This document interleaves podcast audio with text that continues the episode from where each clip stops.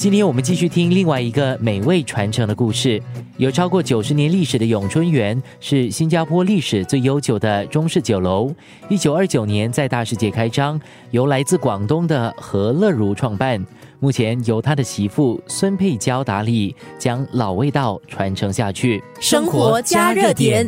访问一开始，我请孙女士回忆第一天到永春园的场景是怎样的。她也跟我说起了餐馆的历史。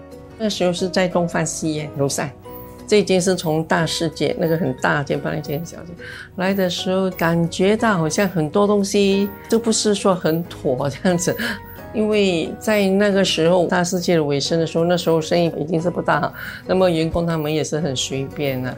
那么来到这边的时候，可能他们不习惯，因为一个新的环境。那么我要他们整齐，让他们穿的得体一点，要穿鞋子。他们有的甚至于穿拖鞋来上班这样子。那么渐渐的跟他们说了，也跟他们工作在一起了。帮他们呢，他们要预备一些盘鞋肉，要自己剥啊，要什么了？总之你下手一下，他们跟着就会带队这样子。要跟他们讲一些事情，说现在我们做生意已经是不同环境了了，每一样呢，我们都要比较讲究些这样子了。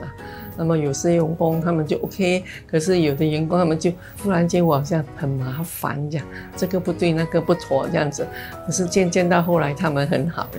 那么开始的时候当然也是没有什么声音，我们的酒楼是在二楼哎，根本那个招牌是在偏僻的地方看不到的，路人不是说会很注意车过也看不到，因为那个招牌在里面这样子。那么。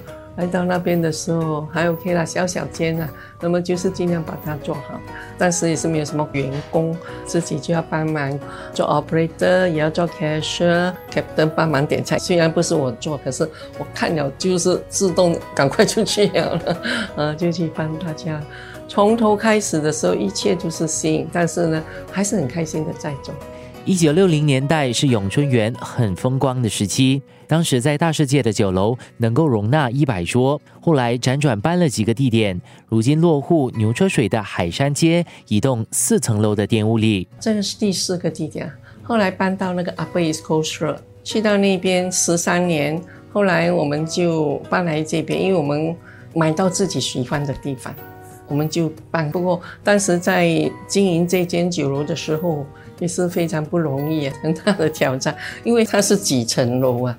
我们一向做的都是平面的，有一个是二楼啦，不过几座而已啊。那么没有四层楼，像四层楼的那个店呢，就是要付 lift 啦，客人要搭 lift 上去二楼、三楼、四楼啊，所以是比较没有这么简单，就是要跑上跑下、跑上跑下。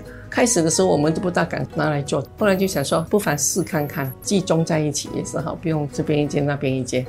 孙佩娇加入这一门家族生意已经四十多年了，经历过许多艰辛苦涩的岁月，包括最近的官病疫情，但是她始终没有放弃。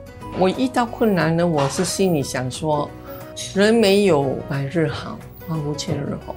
那么呢，不管遇到怎么样的困难，甚至于最近的这个，我常常就在想，没有整天口费，口费总是会有。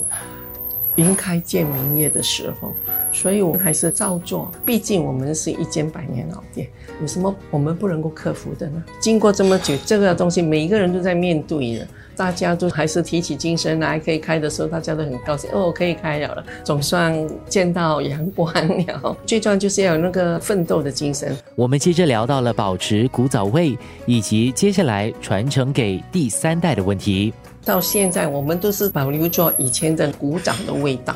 这个时候在不断的演进，包括我们的食材也可能有一点点不一样了嘛。我们的鸡啊，以前的三八鸡很好吃啊，好像质地也不太一样了咯，很多东西。但是我们从头到尾，我们都要保留着我们的古早的味道。我们会遇到客人，他们移民到外地去，他们回来新加坡跟家里人集合了。他回家的时候说：“我二十多年离开了新加坡，可是回到你们这边来，他们说哦，你们的味道还是保留的很好。如果我不保留这个古早的味道来讲啊，就完全没有机会。我们新加坡就很难尝到那种传统的菜肴。”生活加热点，我是第二代，第三代已经有来了。不过我的孩子们各有各的事业，他们都做得还好。可是呢，这个永春园毕竟是传承下去，所以我儿子也会接下去。他来呢，就是要来开开会啦，看看 project 啦，有什么重要的事情都会跟他讲啊。那么他要慢慢解决这些问题，跟我们的 GM 讲，因为这个是传承的生意，而且他看到我这样子再继续下去，当然他也是想要把它弄好哈。他有他的思想，他会知道说怎么样子去做这个东西。只要他能够处理，能够料理做得好，能够传承下去，把永春园的信誉继续传下去，就开心。